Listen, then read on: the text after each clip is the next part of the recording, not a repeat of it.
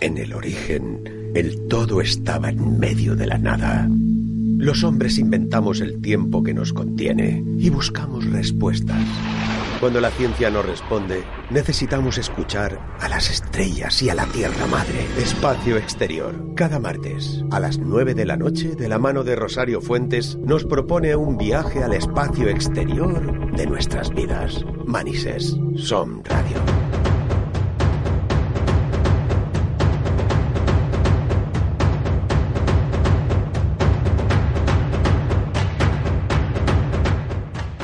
Buenas noches, bienvenidos. Ya estamos de nuevo aquí, en este vuestro programa, Espacio Exterior.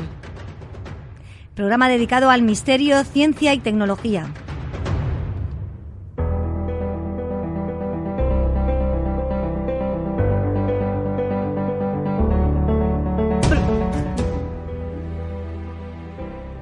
Hoy, en este programa, se juntan las tres, misterio, ciencia y tecnología.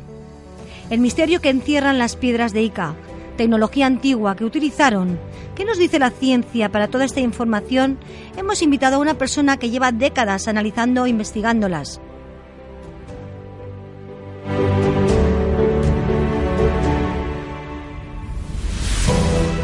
En los mandos técnicos tenemos a nuestra compañera Mónica Bello. Gracias a ella conectamos a través de las ondas. A mi izquierda tenemos a nuestro compañero y colaborador, José Vicente Alos. Buenas noches. Buenas noches. Y quien nos habla, Rosario Fuentes. Desde aquí os mando un saludo y un abrazo de luz para todos nuestros oyentes cercanos y los que están lejos, pues nos escuchan desde muchos países. Para todos un fuerte abrazo colectivo de luz.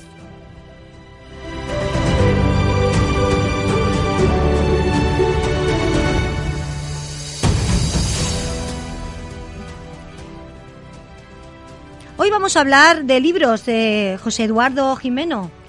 ¿Qué nos va a traer que vamos a...? Pues precisamente el libro de la diosa de las cosechas. Sí. Es un libro apasionante, enriquecedor y que deja a uno con la boca abierta. Vamos a escuchar un poquito de ese libro.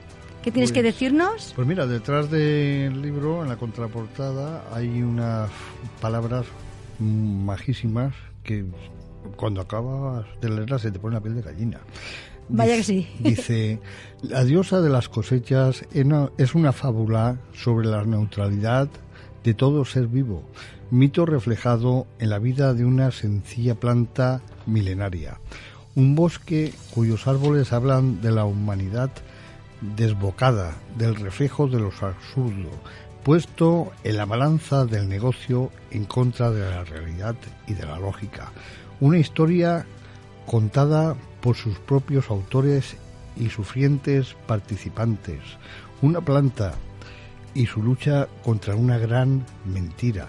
La batalla de las medias verdades y la manipulación de los lobbies farmacéuticos y sociales.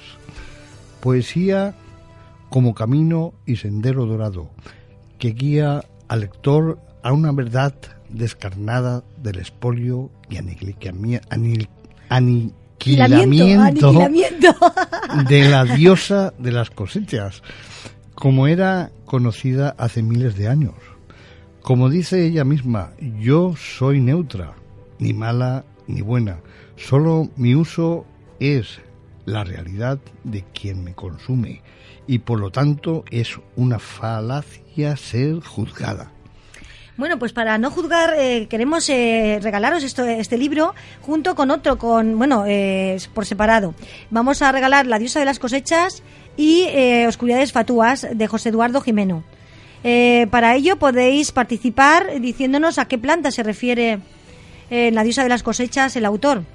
Y en el otro, en el Oscuridades Fatúas, ¿qué crimen pasó aquí en Valencia que causó tanto dolor en todo, en todo el mundo y sobre todo en, España, claro? Bueno, para eso podéis participar eh, llamando por teléfono al 647-546-916. Y eh, en, en el correo de radiomanises arroba gmail.com hay radiomanises eh, arroba punto es o en la asociación ufología manises arroba gmail.com repito el de radio eh, radiomanises arroba www.radiomaria.es. Venga, pues nada, esperamos vuestra colaboración.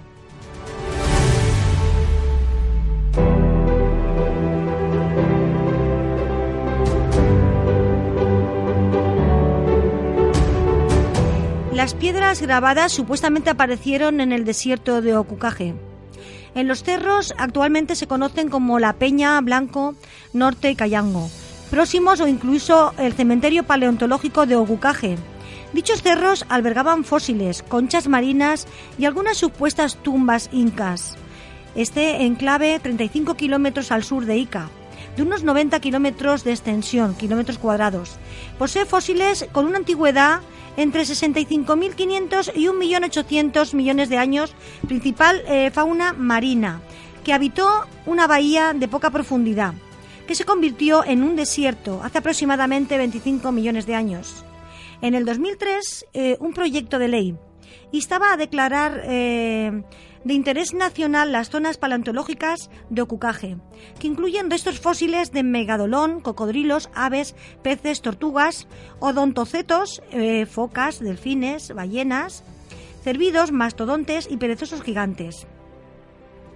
Fue Javier Cabrera quien dio a conocer estas piedras. Este médico peruano dijo haber recibido en 1966 de manos de su amigo Félix Llosa Romero una supuesta extraña piedra grabada como un regalo de cumpleaños. Posteriormente, Cabrera declaró haber identificado el grabado como un dibujo de un pez que se había extinguido hacía millones de años. En los años 50, las piedras llamaron la atención de Carlos y Pablo Soldi, dos coleccionistas de objetos de este tipo, que no habían conseguido que la comunidad arqueológica se interesara con sus conclusiones, pero encontraron en Cabrera un aliado para su causa. Los Soldi les vendieron 341 piedras similares. Igualmente, Cabrera también dijo haber encontrado enseguida otro proveedor llamado Basilio Uchuya, Mendoza. De estas y otras fuentes, eh, durante los siguientes 35 años, se habrían obtenido más de 15.000 piedras grabadas en diferentes técnicas, entre las que se incluyen el alto relieve y el bajo relieve. Las piedras, las piedras que representan una amplia variedad de escenas, dinosaurios, tecnología, avanzada, cirugías, mapas y hasta pornografía. Sí, bien estas escenas eh, pueden ser ambiguas, muestran conocimientos de cosas que según la ciencia moderna son totalmente anacrónicas, todo esto se llama, la atención de gente que tiende a dudar de la ciencia moderna, como algunas creacionistas y lo que buscan eh, justificaciones históricas para la ufología. Cabrera descubrió muchas de las escenas en un ensayo para poder contar la historia de supuesta civilización, que según él había creado las piedras, eh, las piedras. Él creía que esta tecnología antiguas pertenecieron a lo que él llamó el hombre del gliptolítico, una supuesta raza extraterrestre. Según la historia descrita por Cabrera, esta raza habría llegado hace muchísimo tiempo, el suficiente como para coexistir con los dinosaurios, y creó genéticamente al hombre moderno. Algún tiempo después, se habrían marchado a otro planeta, antes de que ocurriera alguna catástrofe planetaria. En la actualidad, aún siguen el comercio de piedras. Se puede encontrar en Lima, Ica, Ocuaje, Santiago y otros municipios del departamento de Ica. De manera internacional por Abraham mm, Beciana. La mayor colección de piedras puede verse en Ica, en la plaza de armas de la ciudad.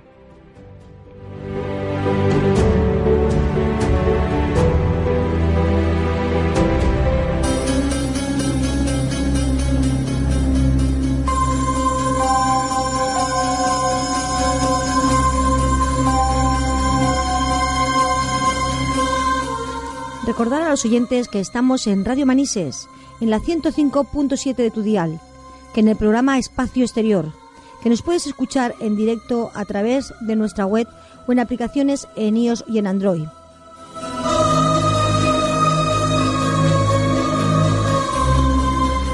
O después, en tu momento, momento de espacio exterior, cuando tú elijas escucharnos en iVoox,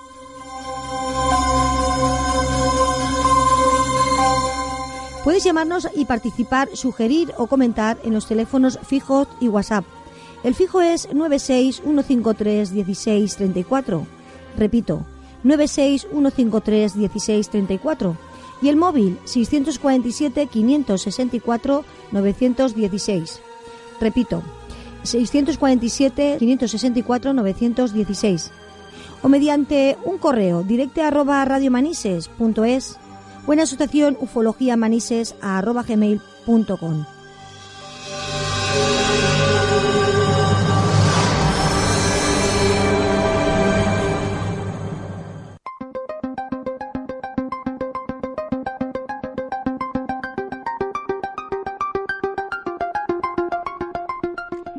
Como he mencionado al principio, en el programa de hoy eh, tenemos eh, las tres, misterio, ciencia y tecnología.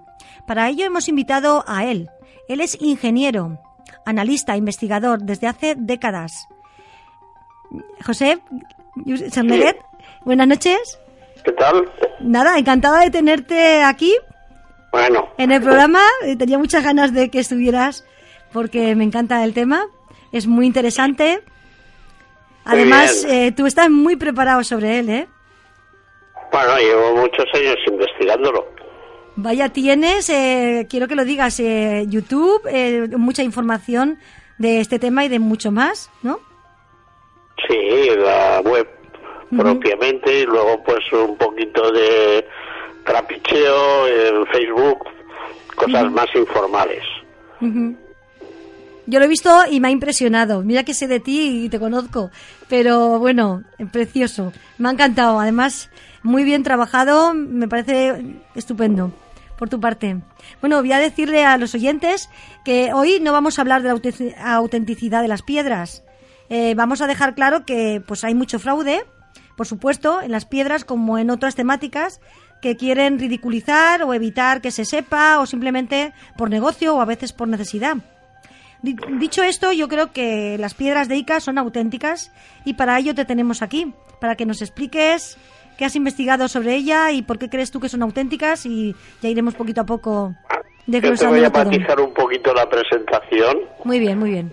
Referente a que encuentras piedras en, repartidas por, por todo Perú, eh, no tantas, eh, no tantas, y en realidad la mayoría falsas.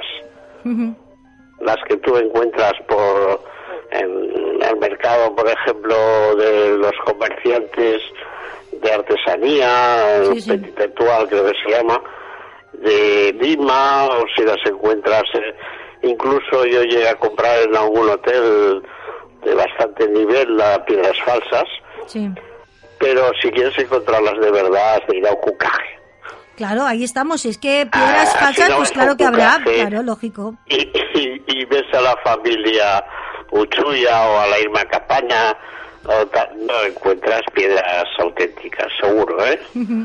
Sí, no, eso está claro. Sí, eh, no hay que descartar que sí, que fraude hay y falsas hay, pero también, hay, también hay verdaderas. Sí, sí, por descontado.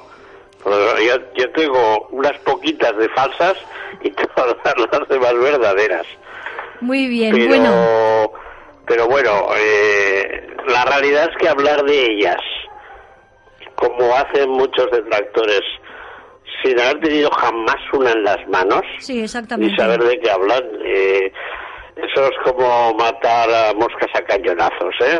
La verdad que o sea, sí. No, no, no vale para nada, absolutamente. Le has dado en el clavo. O que la gente que que no conoce el tema, pues ya lo más fácil es eh, entender a, a los detractores. Cuando tú intentas entrar en profundidad, pues a muchos igual les duele la cabeza. Pero bueno, es lo que toca. Bueno, como he dicho. La, la gracia mayor, aparte de si lo profundizamos en cosas más de más nivel, Sí, sí, queremos meternos de lleno. por, por, mi formación profesional, que he sido jefe de obra muchísimos años, y en principio soy experto en materiales eh, de construcción, evidentemente, pero la piedra tavera es un material de construcción. Ahí quiero llegar y ahí quiero, vamos a, lo que quiero es que avance el tema, no, no quedarnos con que si son falsas o verdaderas, sino sabemos que son verdaderas, vamos a ello, ya está. Esto, mm, conmigo no hay nada que hablar. porque lo tengo tan claro que el que no lo tenga claro, pues que lea, lea lo que está publicado y que analice y, si cree que es falso no hay problema, ¿eh? o sea, tan amigos, aquí no nos enfadamos. Pero lo que sí dejo claro que yo las piedras desde el primer día que tuve colección, que no somos muchos, ¿eh? porque aquí en España somos como seis o siete personas que tenemos más o menos colección de piedras, eh, lo que hice fue someterlas a un riguroso examen vía ciencias exactas, con pruebas de laboratorio, incluso pruebas, como decimos en construcción, organolépticas, lo que, lo que descubrimos a simple vista, y están repletas de detalles que te marcan que son piedras nada comunes. Para nada. ¿Cuáles son esos detalles? Eh, la primera vez que tocas y notas es que pesan más de lo normal. Pero luego pues hay pequeños detalles eh, como cortes eh, y, algunas, incluso algunas huellas y en algunos casos hasta tapas que te están indicando que esa piedra es artificial.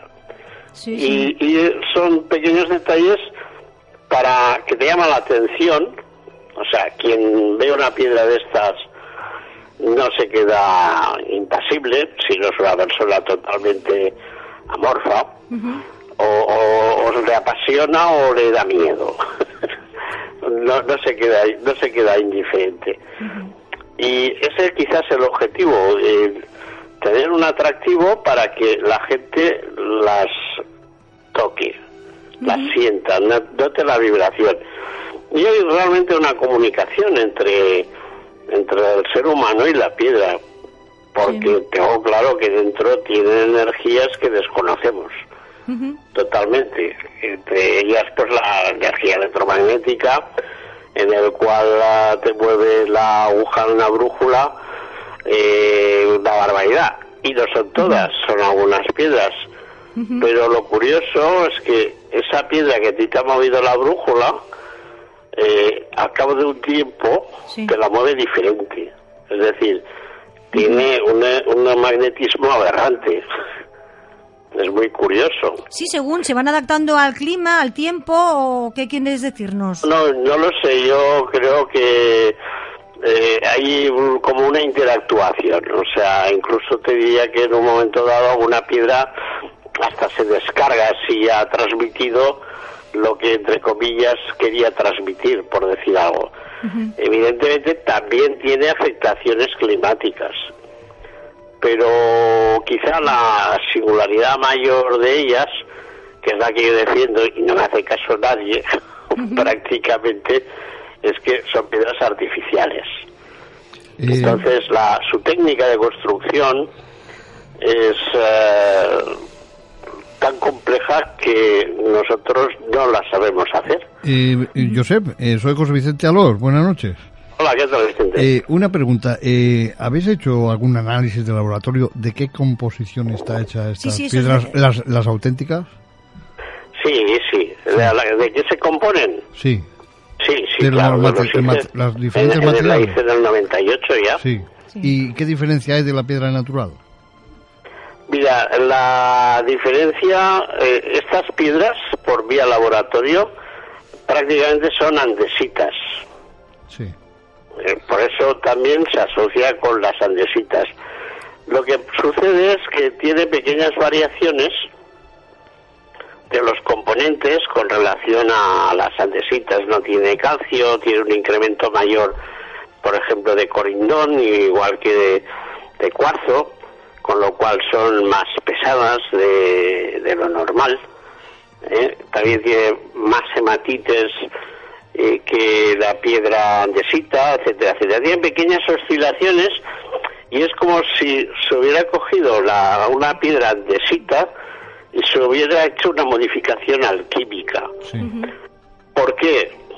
Por la sencilla razón de que estas piedras, no todas, son algunas, tienen unas segregaciones que si ven una irregularidad en la estructura de esa piedra, eh, en pocas palabras, a- a- por ejemplo, reaccionan al agua y automáticamente sellan de nuevo eh, la piedra que está rota, Sí. hasta el punto que eh, llega a unirlas casi, como si las pegara. Eh, eso para mí fue brutal, ¿no? un descubrimiento eh, fuera de lo normal, La porque... verdad que sí. Ujú, sí, sí. Dime. Que la verdad que sí, muy fuerte. Que, que con el agua se peguen como, como ¿sabes? Como inteligencia. ¿no? Pues, Un yo pegamento tengo- inteligente. tengo cuatro de estas. Eh, que los otros coleccionistas o no saben cómo va o, o no las tienen, no lo sé. Pero yo tengo cuatro piedras que se unen con agua. Y cuando a lo mejor ha perdido un poco de los efectos, pues eh, evidentemente suena mal, pero la saliva les vuelve locas. las Sí. monjas con saliva. Una- y una- eso la- las deja como una roca. Una, una pregunta, ¿con, ¿se, se ha hecho análisis con microscopio esa sustancia? Sí, la de cuál. No, no, esa sustancia yo la tengo aquí ahora aislada, Sí. porque eh, esa, esa segregación yo la detecté precisamente porque unía las piedras de nuevo. Sí, sí, sí. y además se, se apreciaban sobre todo la, la que yo le ve- llevé al laboratorio, que era la piedra cóndor, tenía unos cortes artificiales que eso no lo consigues ni con láser. E- Ese, ese corte, o sea, yo lo detecté y porque veía ahí unas líneas sutiles. E- Esa piedra está compuesta de tres partes, una tapa, Sí. y, y dos laterales. Pues por, por el lateral central eh, estaba también partida, que tú casi no lo veías, y con un pequeño golpe de, con, con una maza de estas de, de hacer aceite, en pocas palabras. Sí, se parte, Sí, ¿no? sí, sí.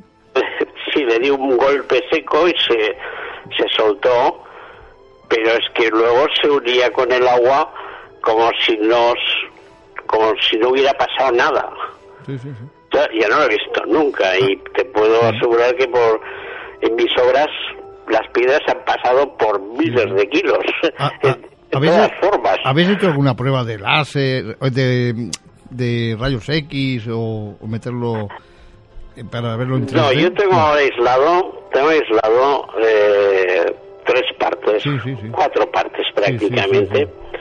Y contacté hace unos meses con el laboratorio de la Universidad de Barcelona, pero lo que ellos me ofrecían a mí no me convenció. No me convenció porque no veía que solucionara nada. Te digo lo que tengo. Tengo una piedra en el que tengo la parte interior, esta parte que yo digo que es eh, andesita modificada o, Sí, o sí. alquímicamente. Tengo la parte exterior que es de otra composición totalmente diferente. ¿Por qué crees que, que tiene como una cubierta eh, exterior? ¿Qué hacía esa cubierta? ¿Qué pasaba con esa cubierta? ¿Para Esa, qué? esa cubierta te explica el porqué de los dibujos.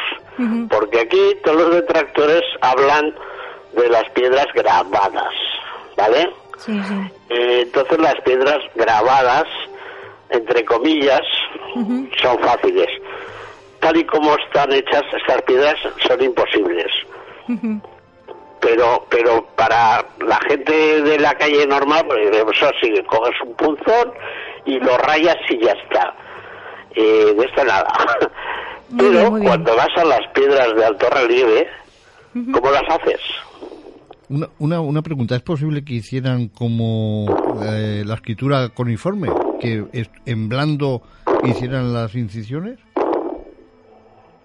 Perdona, no te he oído. O sea, ¿es posible que hiciesen la piedra con la argamasa y en blando, o sea, sin todavía haberse solidificado y, y convirtiéndose en, en piedra dura, que hubiesen hecho el grabado antes de que se hiciese la, la argamasa dura? Yo, yo lo que detecto, tal y como veo las piedras que tengo de colección, el dibujo está integrado en, esa, en ese revestimiento que se pone a la piedra artificial. Es decir, es como si la piedra artificial contuviese lo que quieren que haya, Sí. es decir, hay química que eh, sale cuando sale, Sí, sí. cuando es necesario, y luego está la, la cubierta que ya lleva dibujo integrado. Que es la información que nos dan a la, a la vista. Y lo otro es una información que tiene la piedra, porque según tú la piedra es artificial, no es una piedra natural que luego No, no, no, han hecho... las piedras son artificiales. Vale, son Lo piedras que pasa artificiales. es que cuando entras en el campo de piedra artificial, olvídate de la antigüedad y olvídate Sí, sí. absolutamente de todo. Si eso está modificado, ya no hay nada que hablar. Por eso salen esas disparidades de antigüedad, porque Sí. están analizando no saben qué. Claro. Entonces toda la analítica en general está basada por unos por una detección de, de pérdidas de masa y de no sé qué y no sé cuántos de algo que está ahí eternamente durante miles o millones de años. Eh, eso no funciona cuando la piedra es artificial, porque ya está modificada. Entonces, y ahora por lo que vi, por mi desplazamiento por los por los diferentes desiertos, vi que por allá de cuando en cuando se montan unos remolinos, casi como los de por aquí cuando hace viento, Sí. pero su manera de moverse es como si fuera inteligente. ¿Eh? Se, se mueven siguiendo formas que no tienen nada que ver con, con un efecto viento. Y me voy a lo que yo sé o lo que veo. O sea, yo no soy capaz de separar eh, las piedras de Ica o la zona, de, digamos, de Ocucaje Sí, sí. de la de Nazca o de los campos de cultivos de Inglaterra. Sí, por la- los círculos de las cosechas. Sí, sí. Yo, yo, para mí, quien hace una cosa, hace las otras. Sí, sí. Y unas nos las están haciendo ahora, nadie lo quiere ver, pero está pasando. Y, Sí, y está sí. pasando ahora, porque ahora es el tiempo de grabar. Y resulta que, no, lo otro debe tener millones de años. Sí. Claro, si encima mm, tú te vas a analizar qué estás viendo en los dibujos, Claro, a, a partir se te, ahí se te, se te cruzan los cables por todos los lados. claro.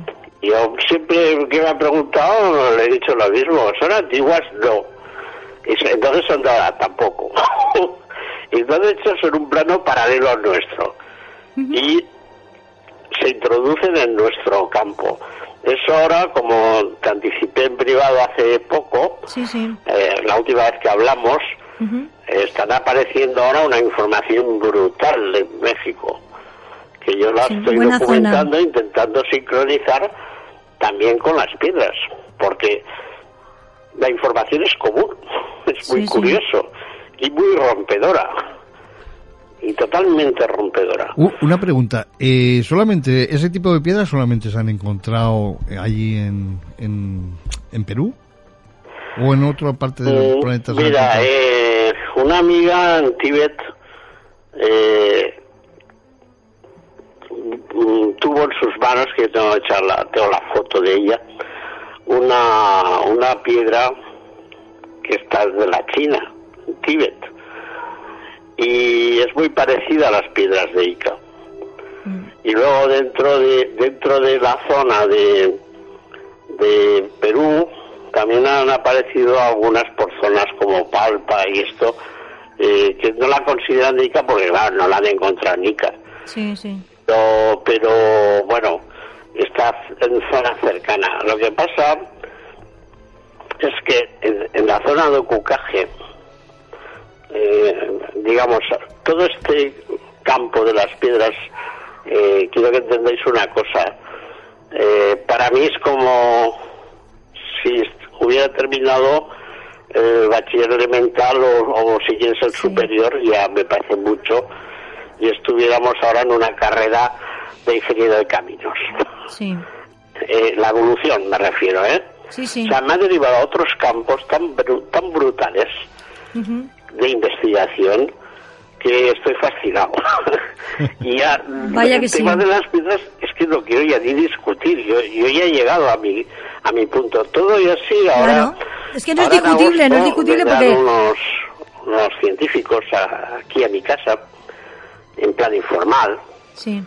que quieren ver la colección y, y volveremos a hablar de, de estas muestras que yo tengo para llevar al laboratorio y, yo quiero comentarlo también con ellos porque resulta que una muestra es lo que os digo, es demostrar que son dos componentes una misma piedra y otra es el adhesivo inteligente.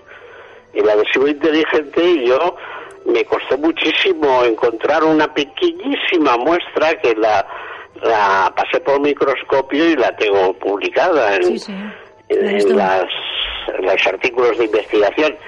Pero los últimos tiempos, cuando ya entramos en el tercer milenio, me llegó una piedra muy curiosa porque resulta que tenía unos taladros en su interior al, sacar la tapa.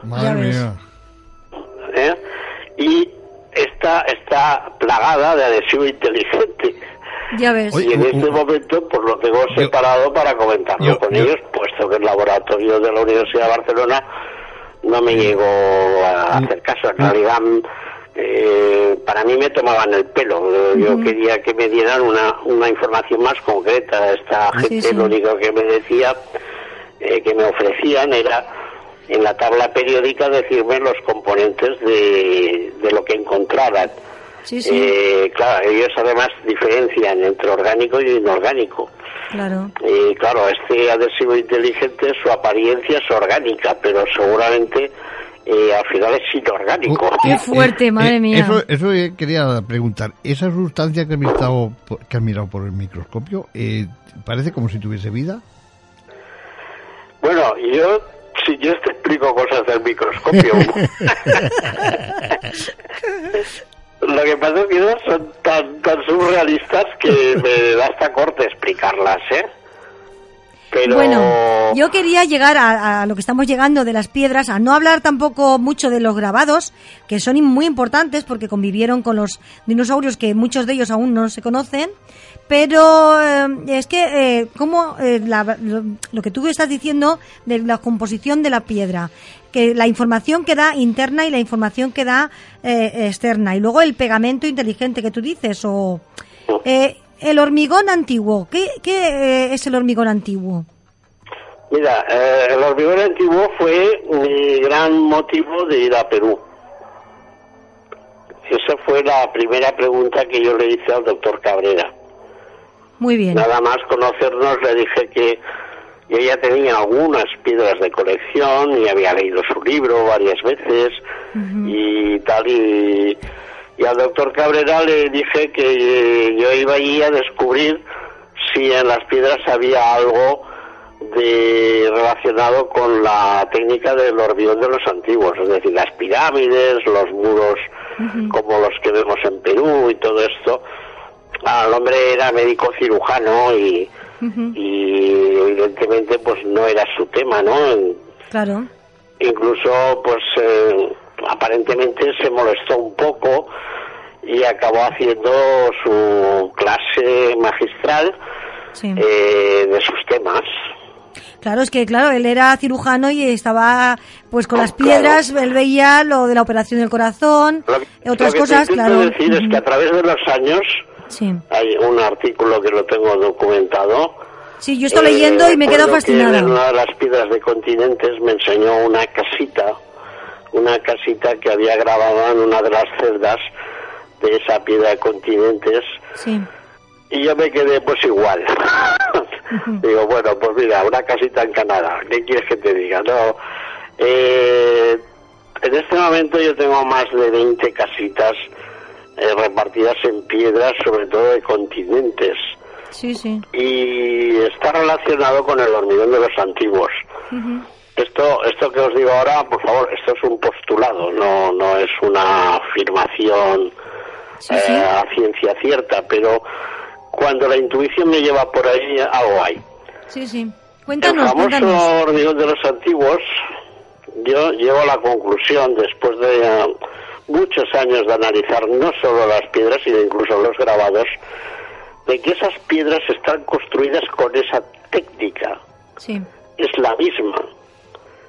Entonces, por eso tengo interés en, analizar el famoso adhesivo inteligente, porque las construcciones ancestrales rompen con todos los conceptos que tenemos los técnicos de estabilidad y de funcionamiento de, de la construcción. Sí, sí. O sea, yo he visto verdaderas luces brutales de apoyo eh, de una piedra que es un elemento rígido y sin armaduras y, y eso lo documento en el propio artículo de investigación que tengo hecho para que la gente vea qué cantidad de acero lleva una, una placa de hormigón de lo que tú quieras. Es igual si es un muro o es una viga o es un forjado. Bueno, eh, ¿tú piensas que las pirámides eh, y eh, muchas de las obras que han hecho, como los Moais y otras eh, estructuras enormes que, que hemos hecho, que no tenemos explicación hoy, que no la podemos hacer hoy con la tecnología que tenemos, ¿piensas que era el hormigón antiguo? ¿Utilizaban ese hormigón? Sin la menor duda. es la técnica del hormigón, ¿eh? No, no el hormigón, la técnica del hormigón de los antiguos.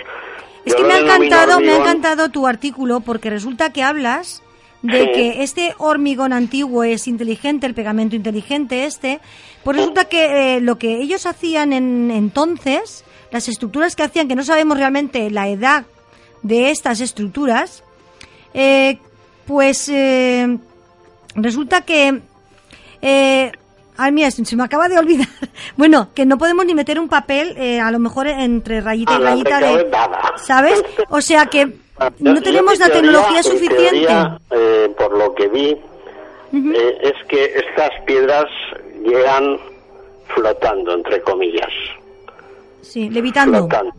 Esas piedras, para colocarlas como están, no existen encofrados ni, ni técnicas. Entonces, para, para entenderlo un poco, y no creo que vaya muy lejos de esa realidad, en estas piedras habló de los fulerenos y también habló de los, de los, de los grafenos, que son estructuras de carbono de, de, de muchísimas, muchísimas moléculas y estas estructuras son capaces de décimas de milímetro aguantar grandes cargas.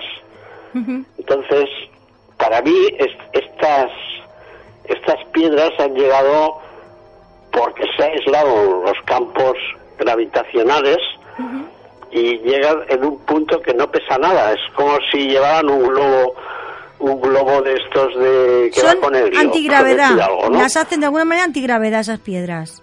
Sí, sí, yo estoy convencido. Entonces, cuando ya la han tenido colocada en el sitio sin masa, Sí, sí. es cuando han, han, eh, anulado el campo gravitatorio y ha aguantado esa estructura que yo te digo de, de grafenos o de fulerenos, la forma. Por eso están abombadas, porque Sí, ha de ser un elemento delgadísimo capaz de aguantar esa gran masa Y hasta que han endurecido. Y si te fijas pregunta. en los tetones de abajo, pues parece que sean piezas para poder desairear la, la recipiente en donde está encerrado esa, esa masa que han, mani- han manipulado. Eso es una teoría. ¿eh? Sí, sí. Esta claro. teoría que tú dices también eh, las aísla un poco de terremotos y lluvias eh, enormes o grandes Sí. cantidades de agua. Es que lo he estado Por leyendo eso- y es que me ha encantado. Por eso, esa estructura que yo digo, Sí, sí. y eso se detecta perfectamente en esta piedra que te digo que contiene el adhesivo en cantidad, eh, han puesto esas famosas cuñas que, que se ven, que se creen que son cuñas que, que hacen algo y eso no hace nada. Eso estructuralmente no funciona para nada. Y yo digo que esas pequeñas cuñas en realidad son depósitos donde han integrado, han incorporado el adhesivo inteligente que queda perfectamente difuminado con las piedras, o sea, tú no ves absolutamente nada, solo cuando reaccionan al agua eh, salen y buscan taponar allá donde hay algún riesgo. Claro, esto es una forma muy inteligente de hacer construcción para que dure miles de años. ¿Y por qué? Porque todos estos centros que es que hay ancestrales, resulta que esto lo ha sabido a través de seguir las investigaciones. Cuando, cuando me he ido graduando y subiendo el nivel, ¿eh? Y cuando ya llegaba casi a, a caminos, a más de la mitad de la carrera, descubrí la, los famosos anillos planetarios. Y está todo alineado, absolutamente todo. Pero es que cuando trazas los anillos planetarios, esto es dar la vuelta al planeta en más de 40.000 kilómetros de desarrollo, pues va encontrando siempre otros puntos telúricos que están relacionados con, con otros que están a miles de kilómetros de distancia. Eso nosotros, con toda nuestra técnica y nuestros satélites y tal, no tenemos ni idea de cómo hacerlo. Sí, sí. Lo, podemos ver, pero hacerlo eh, no somos capaces. O sea, la gente si supiera lo que lo que representa un replanteo de cualquier cosa, un puñetero círculo de las cosechas, se caería de espaldas de, la, cantidad de, números que tienes que hacer para poder desarrollar una cosa de estas. Pues imagínate alineaciones, y yo tengo detectadas un montón. La he llegado a desarrollar hasta la 4 porque además se me mete por, por los abismos, por, por las zonas abisales y baja hasta profundidades de 5.000 y de 5.000 metros y hasta 7.000 metros.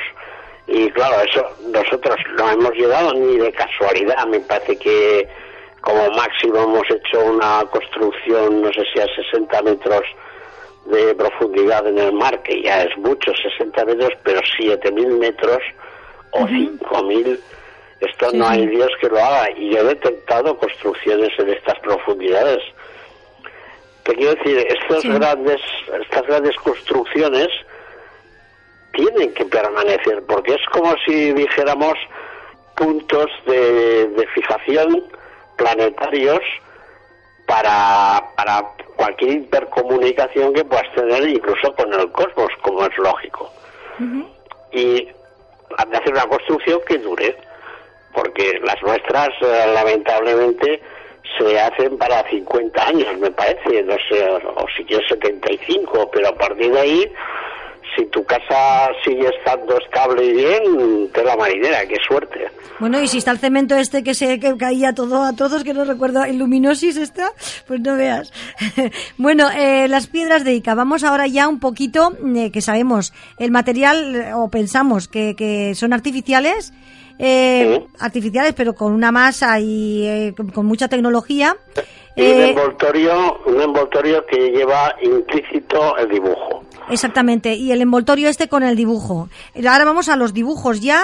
de lo que nos querían comentar, que nos querían transmitir una enciclopedia viva, lo que el doctor Cabrera pensaba de, de ello. ¿Tú qué piensas de estas piedras, del mensaje, de, los, de, lo que está grabado?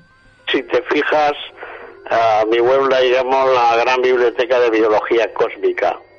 Sí, sí. Y con eso ya te lo estoy diciendo todo. Sí, sí. O sea, esas piedras son conceptuales, no son lineales tampoco.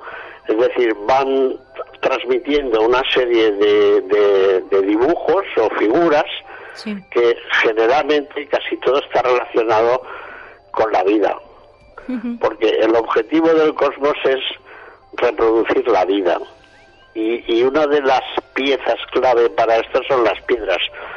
Y en mis argumentos digo, comparo toda esta información con, con la informática de hoy en día y, y cómo funciona. Digo que Nazca es el ordenador fijo, ¿eh? de sobremesa, o Cucaje son los pendrives que salen por ahí.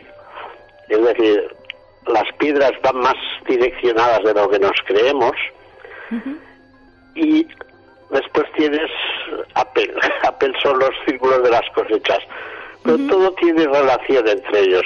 Y dentro de poco tendremos que meterlo de México. Pues sí, va a estar muy, pero que muy interesante, va a estar fenomenal. Los grabados transmiten una información de biología.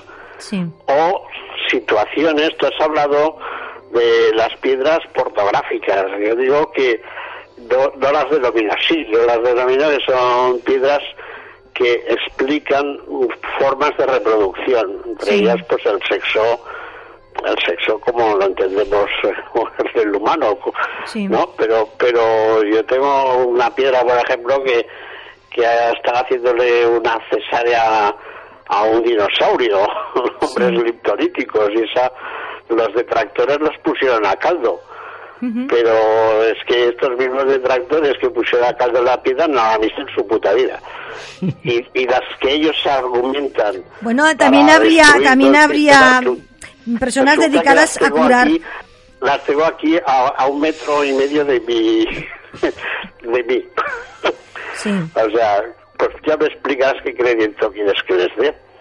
Hombre, yo eh, lo que he dicho antes del desierto.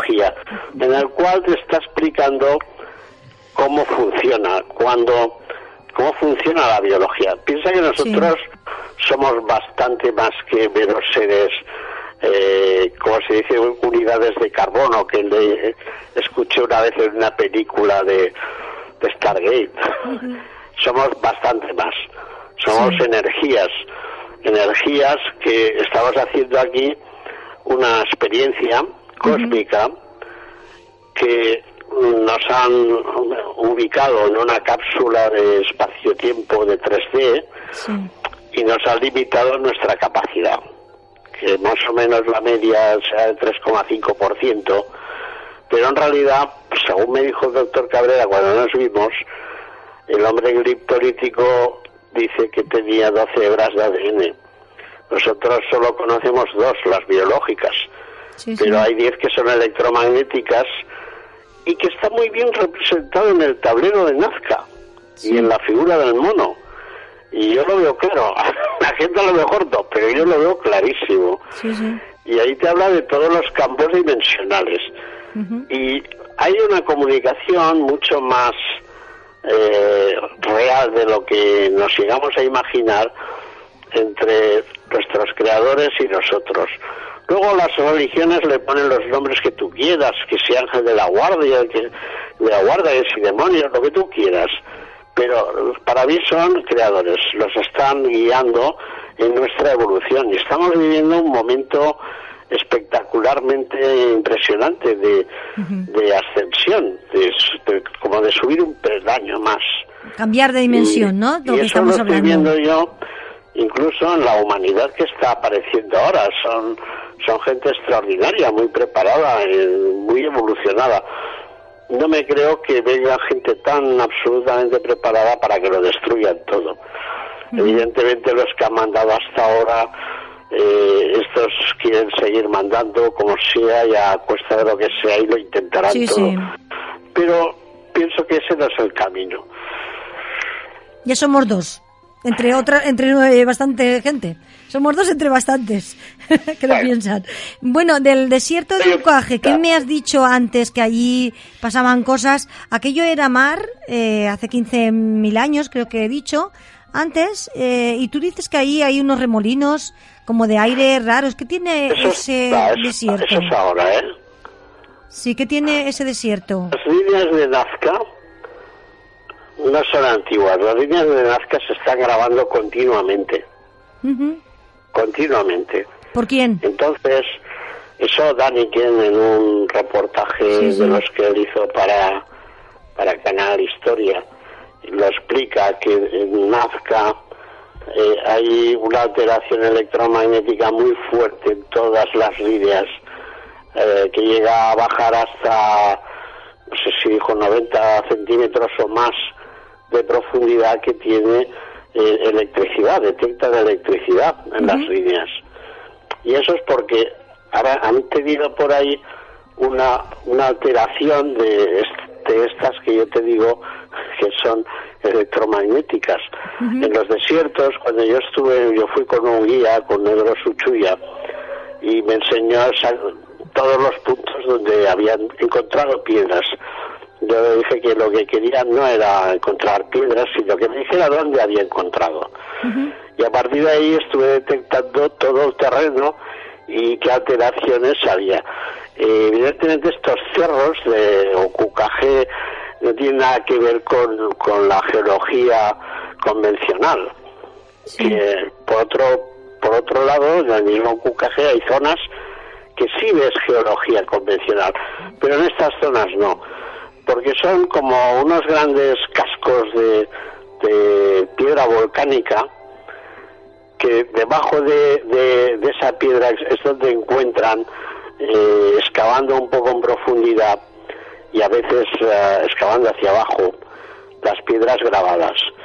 Pero es muy curioso porque pueden aparecer piedras que, algunas que no están grabadas, y luego al final aparece una que sí. Entonces yo llego a la conclusión de que incluso las piedras falsas son falsas a medias, porque no hay tantas piedras negras o tantas piedras pardas eh, como, como para grabar los dibujos y, y ya está. O sea, las destrozas cuando se trabaja la piedra en construcción son impresionantes. Se tira un 25 o un 30% de piedra porque porque no tiene la forma que lleva el cantero en ese momento, ¿me entiendes?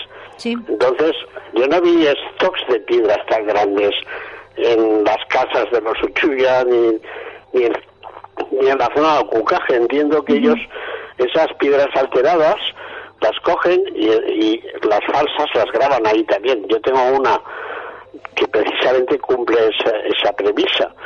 La piedra es auténtica, el grabado es falso. Y la tengo aquí, la compré y se lo dije a, la persona que me la vendió. Me la vendió esta piedra para que la quieres si es falsa.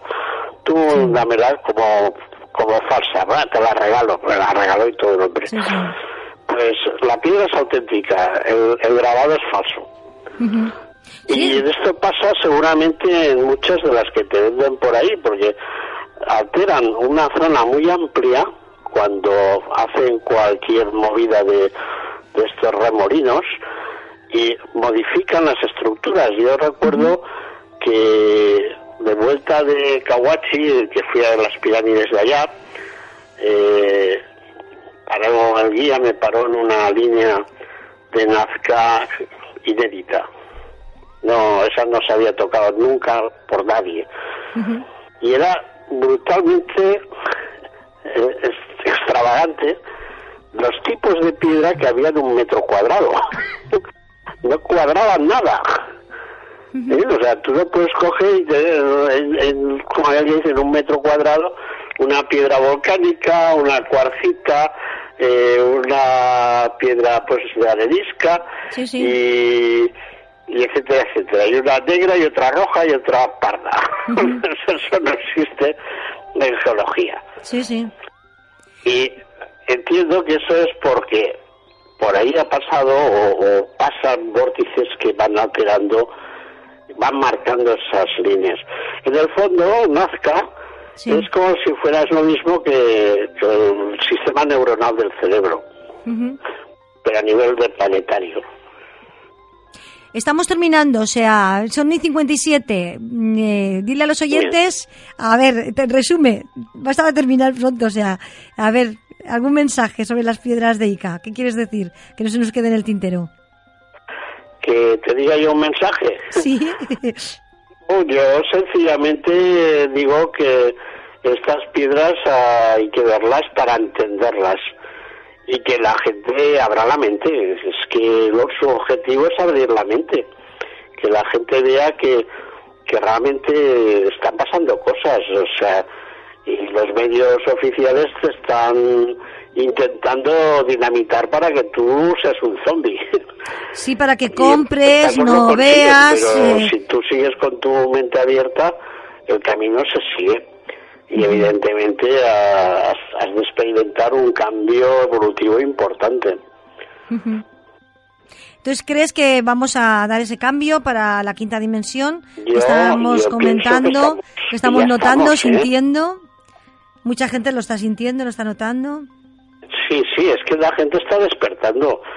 Yo que a mí me vino la activación en el 87, que fui pionero junto con algunos otros amigos que a veces lo hemos hablado, en el 87 tuvimos como una especie de flash y, y ves toda la evolución y todo lo que ya estás desarrollando. Sí, sí. Y en el fondo yo creo que la gente lo que yo voy explicando lo va entendiendo y, y lo, lo va entendiendo y lo va comprendiendo. Y le ha costado años, pero es igual, estamos ahí. Y ven claramente pues que el camino es hacia adelante, o sea, si tiras para atrás estás perdido. Bueno, pues te vamos a tener que decir adiós con mucha pena porque me encanta el tema. Y bueno, ya seguimos hablando porque tiene mucho tema. Y desde aquí yo quiero aconsejar a los oyentes que, que vean en tu YouTube y que, que te busquen en Facebook porque tienes cosas muy buenas para, para ofrecer y para abrir la mente. Venga, muy buenas noches y muchísimas gracias. Buenas noches. La parte más importante entiendo que es la web, que es donde tengo yo las Pues di, di dónde te tienen que buscar. En la web, ¿dónde es? ¿Cómo localizarte en la web? La web es eh, www.piedrasdeica.net. Muy bien, pues ahí iremos a verte. Ahí iremos. Esta, esta es más clásica, más, pero es la que tengo informes y donde yo trabajo más en serio. La Facebook, ya te digo, lo uso un poco para para ir ambientando. Muy bien, pues Y nada, a nuestros oyentes le decimos que te busquen en, en la web. Venga, muchísimas gracias por tu tiempo. Hasta la próxima, que sea pronto. Abrazo muy fuerte. Igualmente. Buenas Hasta luego. noches.